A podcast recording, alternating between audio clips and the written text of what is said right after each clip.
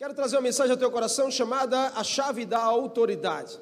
Texto de Josué, capítulo 24, do verso 14 até o verso 28.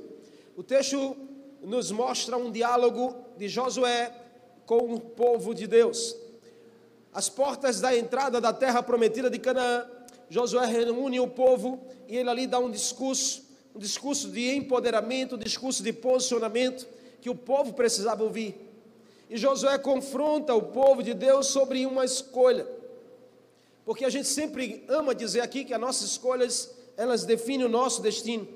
Elas apontam para um caminho. E Josué ali, ele chama o povo para renovar a aliança com Deus. E era preciso, e era indispensável que isso acontecesse ali. Porque o povo já entrou na terra, mas era preciso que o povo abandonasse algumas coisas para viver a novidade em Deus. Então Josué ele entra num discurso com o povo. Mas Josué ali queria ensinar sobre esse princípio de autoridade. Josué queria ensinar e despertar o povo sobre as suas escolhas, sobre como andava as escolhas para a vida de cada um. E é importantíssimo eu e você sabermos escolher a quem nós daremos a nossa vida, a quem nós entregaremos a autoridade da nossa vida. Porque uma coisa é certa, queridos, definitivamente você e eu prestamos conta da nossa vida a alguém. Não tem como estarmos ausentes dessa realidade. Isso é bíblico. Desde que Deus criou o homem e a mulher no Éden, Deus visitava o homem todo final de dia, a Bíblia diz. E Deus visitava para quê? Além de consolidar o coração do homem, Deus visitava para uma prestação de contas. Isso era um relacionamento saudável. E Deus estabelece isso, nós vamos acompanhar do começo ao fim da Bíblia, essa história sendo discorrida, uma história de prestação de conta. Quando o homem erra e peca, Deus volta ao jardim e chama por Adão: Aonde estás, Adão? O que você fez? Deus sabia muito bem o que Adão tinha feito, mas Deus queria prestação de conta sobre a vida de Adão para com ele. O fato, querido, é que eu e você não estamos ausentes dessa realidade nós precisamos prestar contas da nossa vida a alguém. E tem gente que não é muito aberto a isso, e a gente sabe disso. Tem gente que não é muito confortável a essa realidade. Tem gente que não aceita tanto essa realidade, mas é bíblica. Tem gente que diz assim: ah, eu não tenho que prestar conta da minha vida a ninguém. Eu não tenho que falar da minha vida para ninguém. Eu não tenho que dizer das minhas situações para ninguém. E a gente até respeita, mas a gente não pode deixar de afirmar que isso é um contexto bíblico e que a gente precisa dosar o nosso coração nesse sentido.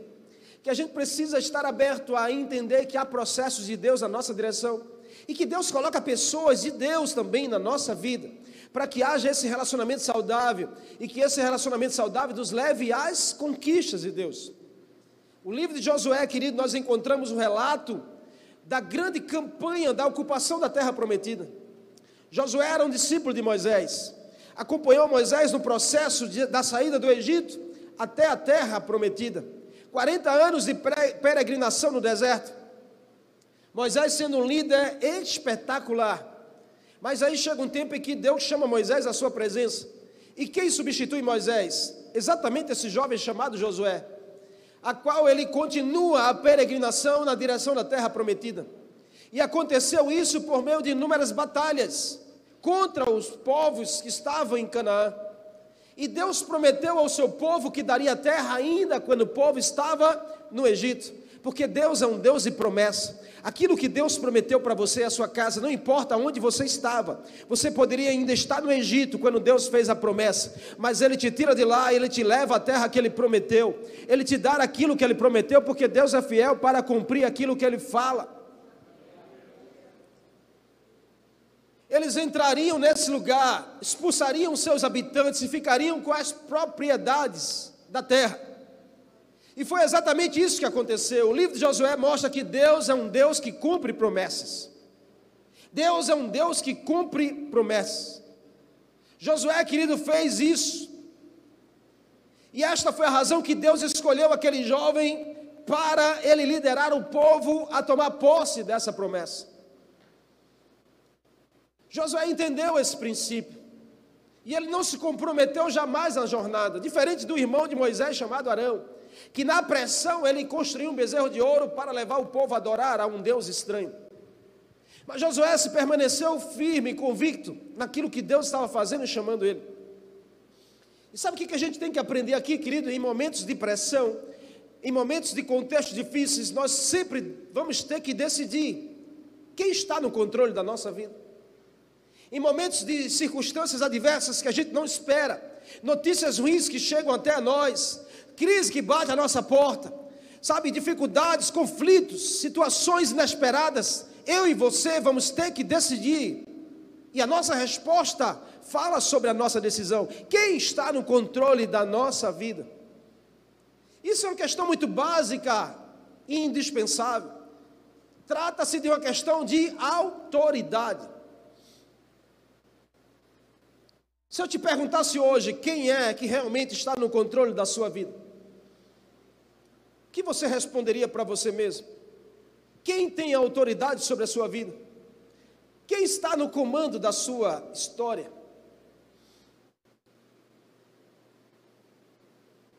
Algo que eu e você não podemos negar, que em todo tempo nós servimos na direção de alguém. Ou nós estamos servindo ao Senhor, ou estaremos servindo a deuses estranhos. Ou estaremos servindo ao Deus Israel, ou estaremos servindo a deuses estranhos. Você está comigo? Contexto desse fato é que Josué chama o povo para uma autoanálise. Vocês estão servindo a quem finalmente? A quem vocês escolhem servir?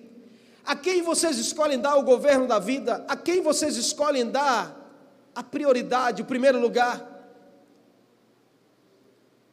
Porque ou vocês escolhem servir ao Deus de Israel, ou vocês estarão servindo ainda aos deuses estranhos.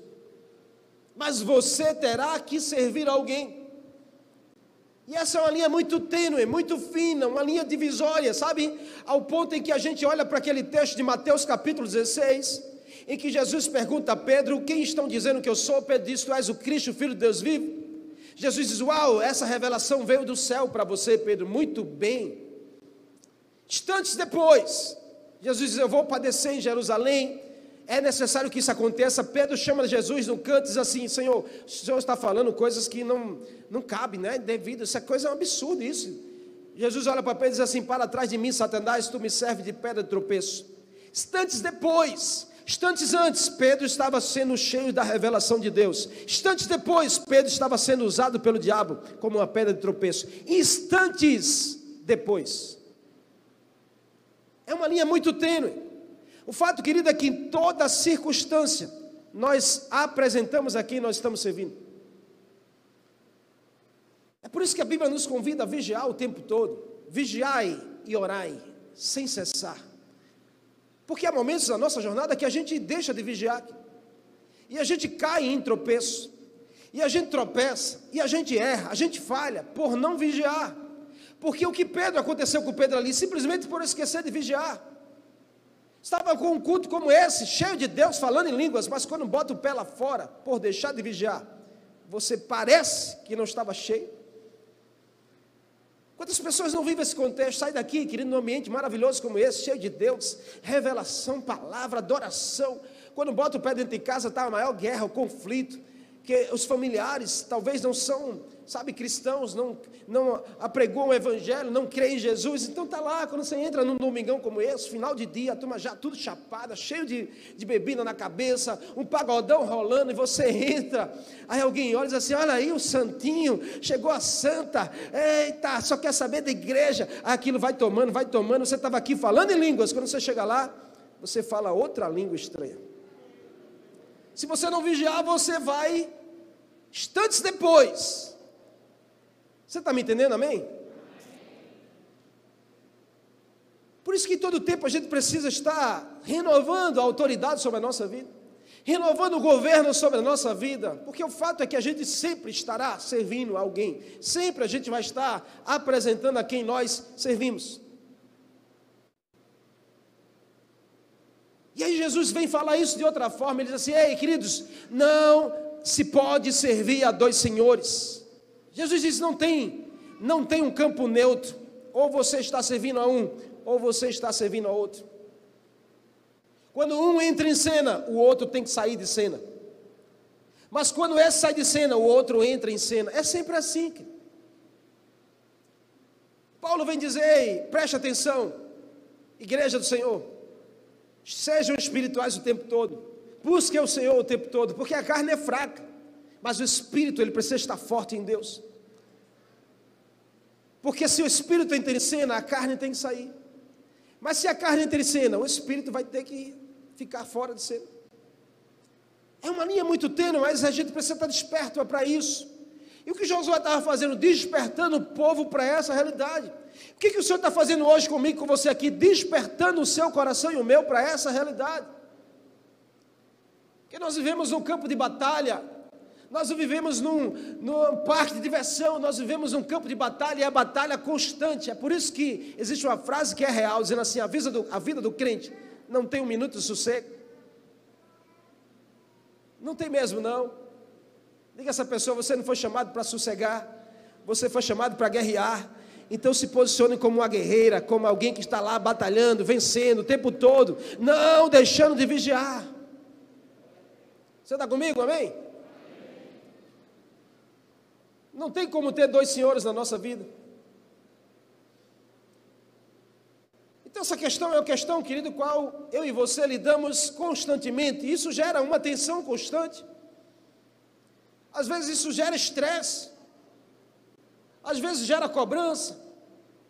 Mas nós estamos nesse contexto espiritual. É uma batalha espiritual. Que a gente precisa estar posicionado nesse sentido. E sabe, tem muito a ver com as nossas escolhas. Porque o texto diz assim: Josué fala para o povo mas vocês precisam servir ao Senhor. Ele disse: se por acaso parecer mal cultuar ao Senhor, então escolham hoje a quem vocês querem cultuar. É uma questão de escolha. E eu queria pensar com você algumas verdades que Josué conta aqui nesse texto. E a primeira delas nesse contexto é: uma boa escolha, ela precisa considerar o nível de compromisso. Uma boa escolha, ela precisa considerar o nível de compromisso. Sabe uma coisa que eu tenho aprendido? É que nós precisamos fazer as nossas escolhas antes que a nossa escolha não deixe a gente mais escolher. Nós precisamos fazer boas escolhas antes que as nossas escolhas não nos dê mais oportunidades de escolher. E esse é o tempo oportuno para isso de você ser inspirado pelo Espírito Santo a fazer escolhas acertadas, que te levem ao futuro que Deus tem. Josué aqui lançou o desafio e chamou a nação de Israel a assumir um compromisso com Deus. Ele frisou aqui, querida, a natureza desse compromisso com três palavras. Porque em todo o texto Josué fala de aliança, fala de estatuto e fala de testemunho. Três palavras que falam sobre compromisso. Não há como estabelecer um compromisso sem aliança. Não adianta ter um discurso bonito se não tem uma aliança. O que o povo tinha aqui, um discurso bonito. Não, Josué, nós vamos servir ao Senhor. Josué dizendo: não tem como servir ao Senhor assim, desse jeito. Não, nós estamos aqui para servir a Deus. A Josué diz: não, Deus é santo, Deus é zeloso, Deus é poderoso. Não, mas nós cremos no Deus, o discurso lindo. Aí Josué chega uma hora e diz assim: então, joguem fora todos os deuses estranhos que vocês estão guardando na casa de vocês. Quero ver agora. Porque quem tem compromisso, honra a aliança que tem. Se vocês estão dizendo que querem servir ao Senhor, então honrem a aliança que vocês têm. Joguem fora tudo aquilo que atrapalha. Se desfaça de todos os deuses estranhos. Vocês querem o que? Servir aos deuses dos antepassados?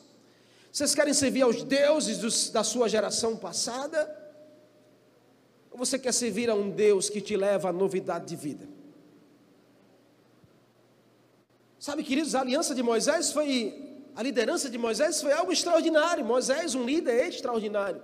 Mas Josué um líder inspirador, por causa do seu posicionamento. Um homem de Deus que não deixou levar pelas pressões do povo, que não deixou ser levado pelas pressões do contexto. Josué, para mim, é um grande exemplo de alguém que começa bem a sua jornada, mas termina a sua jornada muito melhor. Se você começou bem a sua jornada, o que te espera tem que ser algo melhor do que o seu começo. Deus te chama para o progresso.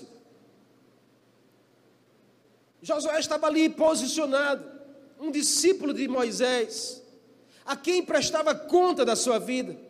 Isso fez ele ser levantado por Deus. Moisés foi autoridade espiritual sobre Josué.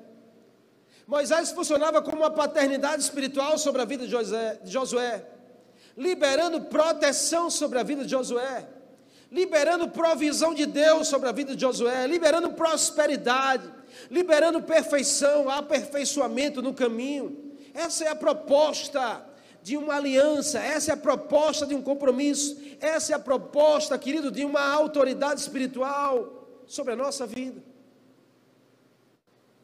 Texto de 2 Crônicas 20, 20 diz assim: Pela manhã cedo se levantaram, saíram ao deserto. Ao saírem, Josafá pôs-se de pé e disse: Ouve-me, ó Judá, e vós, moradores de Jerusalém, credes no Senhor vosso Deus, estarás seguros. Credes nos seus profetas e vocês vão prosperar. Uau! Esse texto está falando sobre um princípio de prestação de conta, de autoridade sobre a nossa vida. Como isso é válido para mim e para você? Como tem poder de nos fazer prosperar quando a gente tem, sabe, o reconhecimento quando a gente entende esse princípio. Nós usamos uma linguagem aqui na igreja chamada discipulado, que fala sobre exatamente esse contexto, fala sobre relacionamento, fala sobre proteção, fala sobre gerar provisão, fala sobre gerar, sabe, é, pertencimento. E o que nós vivemos aqui? Vivemos essa essência de paternidade espiritual. Vivemos, vivemos essa essência, sabe, de uma uma autoridade espiritual sobre a nossa vida. Um processo, querido, que o Senhor nos ensina a despertar o avanço para a nossa vida. Jesus usou isso com os seus discípulos. Quando a gente olha para o contexto da Bíblia, a gente vê, sabe, Moisés usa isso na direção de Josué, Noemi usa isso na direção de Ruth. Quer ver outro exemplo? Elias usa isso na direção de Eliseu. Jesus usa isso na direção dos doze. Barnabé usou isso na direção de Paulo. E Paulo usou isso na direção de Timóteo. Isso é bíblico. Você está comigo, amém? É bíblico. Nós precisamos abrir nosso coração para essa realidade. E sabe, as nossas escolhas precisam, sabe, considerar o nível de compromisso. O nível de compromisso, Deus tem Sabe, Deus tem enviado pessoas de Deus na sua direção para despertar o teu compromisso com Ele, para despertar esse princípio da autoridade sobre a sua vida e você fazer bom uso dessa chave na sua direção para você abrir portas de conquistas em Deus. Não bloqueie as conquistas que Deus tem para você.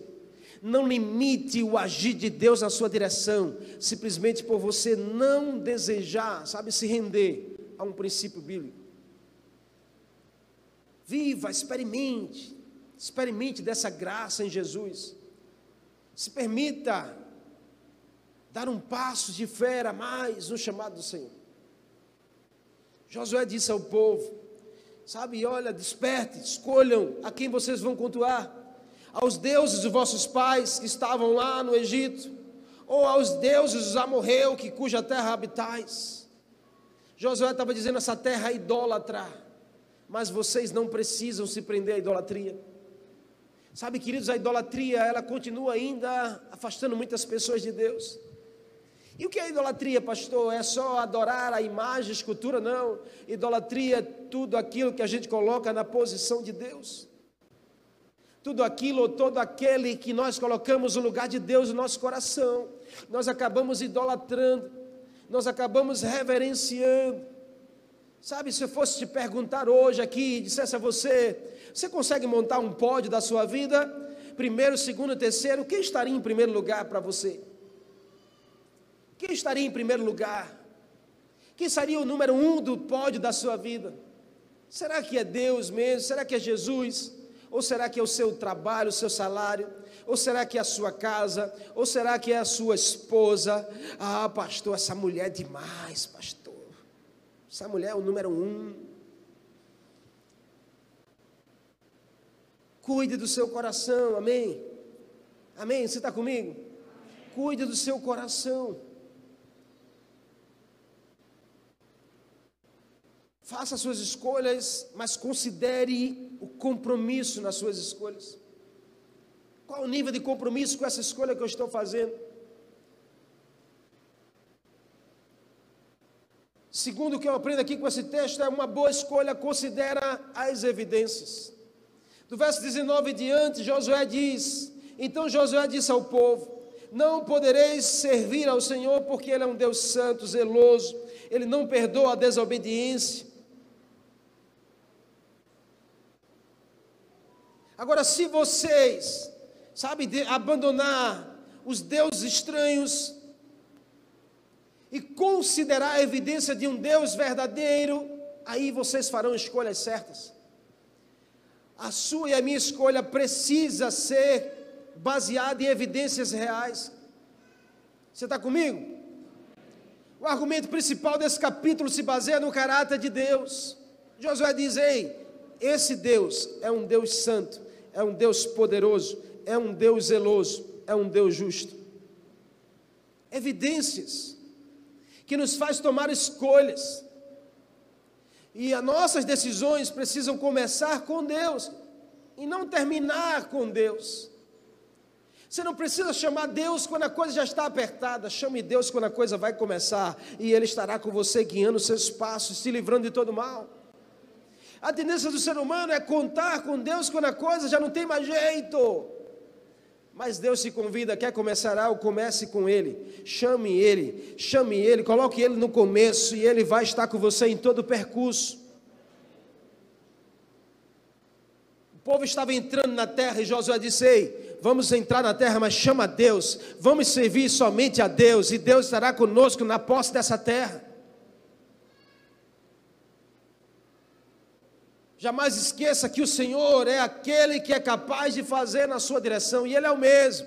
Ele não mudou. As mesmas evidências que a Bíblia fala sobre Deus, Jesus e o Espírito Santo, é a mesma evidência que eu e você precisamos considerar hoje. Deus, Ele não muda, é o mesmo.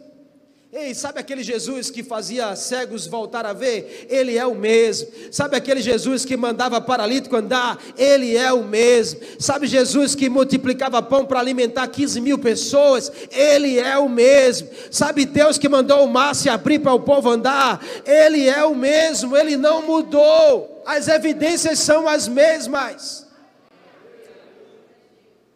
Então, se temos que fazer escolhas, nós precisamos considerar as evidências estão na Bíblia, estão aos nossos olhos, e mover a nossa fé baseada nessas evidências, porque a fé é a convicção de fatos. Nós não precisamos ver, mas nós sabemos que é real por termos as evidências. Deus é o mesmo. A Bíblia diz que passarão céus e terras, mas a única coisa que não vai passar é a palavra do Senhor. Ela continua a mesma e com o mesmo poder. Então a minha a sua, a sua, sua escolha precisa ser baseada e considerada nessas evidências. Josué disse ao povo: Deus é santo, querido. Deus é justo. Deus é poderoso. Por quê? Porque o povo havia esquecido de tudo aquilo que Deus tinha feito no deserto. Deus fez com que 40 anos uma geração pudesse lá estar vestida, as roupas não envelheciam, as sandálias não se toravam e o povo comia todos os dias um alimento que descia do céu. Como esquecer de algo como isso? Mas paz-me, mas o povo havia esquecido.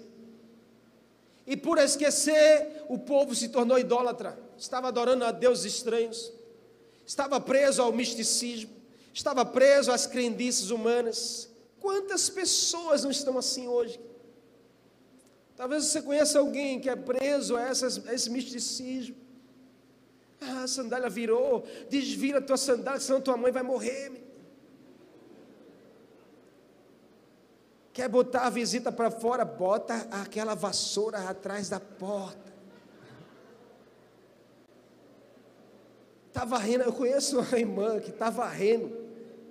Ela fica agoniada, porque se varrer o pé dela. Eu digo, irmão, o que é isso? Não, o senhor já é casado, já está resolvido. Eu digo, o que, é que tem a ver? O que, é que tem a ver isso, irmão? E eu sei lá, vai que. Vai que, né? Vai que. O povo estava assim, querido. Estou usando o nosso linguajar, mas a realidade do povo era essa. Vai que, né? É melhor se assegurar com esse Deus aqui. Vai que Deus esqueceu da gente. Vai que a coisa não aconteça. Eu vou dar uma mãozinha aqui, botando a vassoura atrás da porta. Bate na madeira três vezes, menino, isola. Vai que, né? Dê sorte. A gente não pensa assim, querido? É ou não? Me ajuda aí. Vai que. O povo estava exatamente assim, vai que. Aí Josué diz: vai que não, querido. Aqui é Deus. Escolham hoje a quem vocês querem servir finalmente. Não tem como estar em cima do muro. Se você, ei, escute, se você já confessou a Jesus, acabou esse tempo de misticismo, de crendice, de ah, se benze, se isola. Eu conheço um irmão também que vira e volta e diz, Ave Maria. Eu digo, que Maria, o que, rapaz? Deixa Maria para lá.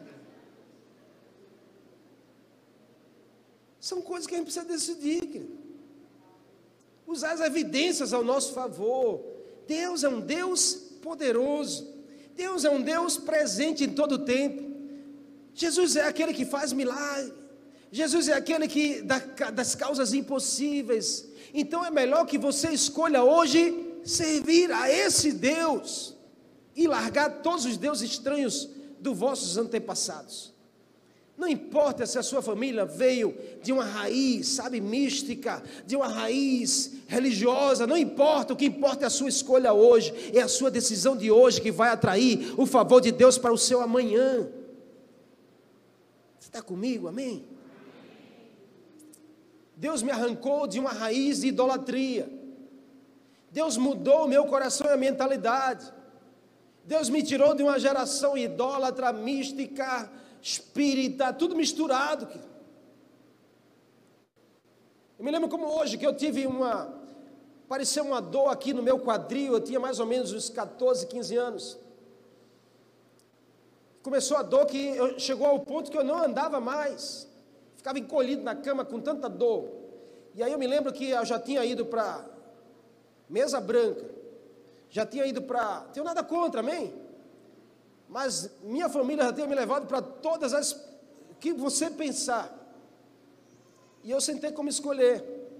Por último, me levaram para o médico. Não tinha mais o que fazer, vamos levar para o médico agora. Chegou lá, fizeram vários exames e ninguém descobriu o que era. O médico disse: é melhor deixar ele aí internado. Eu passei 30 dias internado no hospital. Na descida ali da ponte, ali, perto daquele estádio ali que é meio feio ali. É, não, se fosse a Ruda seria algo fantástico. Na época era um hospital ali chamado Santa Clara, eu passei 30 dias ali, os médicos sem descobrir o que era. Eu disse, não, isso é algo espiritual. Até que depois o médico, não sei como, descobriu que era um abscesso, não sei de onde, porque já tinha feito tanto exame.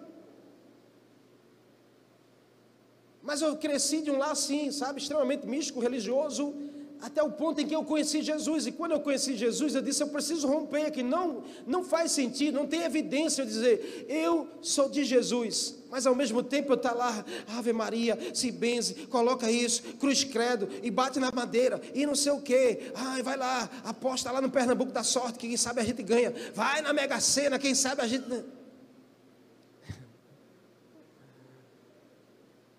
Aí Jesus diz assim: Ei, querido, defina o que, que você quer da sua vida.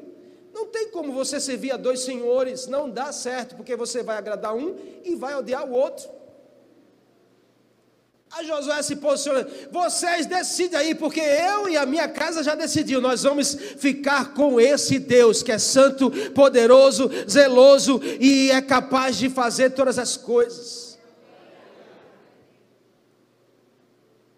Escolhas como Josué. Você tem evidência suficiente para escolher como Josué escolheu naquele dia. Eu e a minha casa serviremos ao Senhor. Eu não sei você, mas eu e a minha casa prefere crer em Jesus. Você está comigo? Por quê? Porque você pode ter tudo, se você não tem Jesus, você não tem nada. Mas você pode ter nada, mas se você tem Jesus, tenha certeza que você tem tudo o que você precisa. Por último, aqui, não menos importante, uma boa escolha considera o destino. Do verso 22 em diante, Josué diz ao povo: Josué disse: Agora joguem fora todos os deuses estranhos que há no meio de vocês e inclinem o coração para o Senhor. E assim fez o povo, porque a escolha de Josué estava apontando para um destino. Deus Israel que nos tirou do Egito é o Deus Israel que vai nos levar à terra prometida. O Deus que mudou e começou a mudar a sua história é o mesmo Deus que vai fazer as promessas acontecer na sua vida, na sua casa. Com base na fidelidade de Deus e no passado e no presente, eles teriam como pensar no futuro. Se os israelitas, queridos, forem, fossem desobedientes como estavam ali, eles não tomariam posse daquilo que Deus prometeu, porque Deus ele não gosta de desobediência. Então, para continuar a comunhão com Deus, precisava que o povo tomasse uma escolha. Coloca para fora todos os deuses estranhos. Em nome de Jesus, renuncia. Sabe, queridos, em nome de Jesus, está na hora talvez de você renunciar a algumas coisas para viver novas coisas em Deus. Está na hora de você abrir mão, sabe, de algumas coisas que você trouxe até aqui, para que daqui para frente o Senhor te leve a uma nova jornada.